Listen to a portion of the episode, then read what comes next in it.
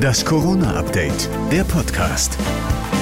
Hallo zusammen, heute ist Donnerstag, der 20. Januar und hier kommt für euch die aktuelle Folge des Corona-Updates, der Podcast mit dem Nachrichtenstand von 12 Uhr. Ich bin Thorsten Ortmann. Hallo. Die Omikron-Wand wird bei uns wohl höher als in anderen Ländern. Bundesgesundheitsminister Lauterbach rechnet Mitte, Ende Februar mit mehreren hunderttausend Infizierten pro Tag.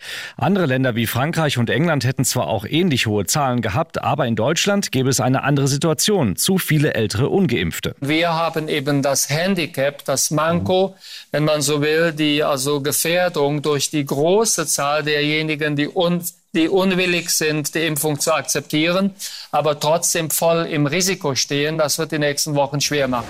Großbritannien scheint dagegen schon über den Berg zu sein. Boris Johnson hat sozusagen das Ende der Pandemie verkündet. Alle Maßnahmen werden zügig abgeschafft, auch die Homeoffice- und Maskenpflicht. In den Schulen ab sofort, für alle in der kommenden Woche. Johnson vertraut den Briten, dass sie schon wüssten, wo man eine Maske tragen sollte. The government will no longer mandate the wearing of face masks. We will trust the judgment of the British people. In Großbritannien gehen die Neuinfektionen stark zurück. Allerdings steht Johnson wegen der Partygate-Affäre auch unter großem Druck, sodass das Abschaffen der Maßnahmen wohl auch dieser Tatsache geschuldet sein dürfte.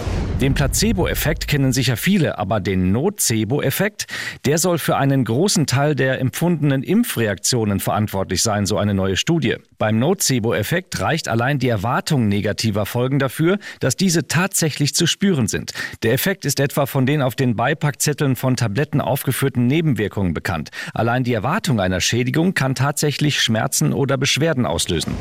Das war das Kron-Update vom 20. Januar.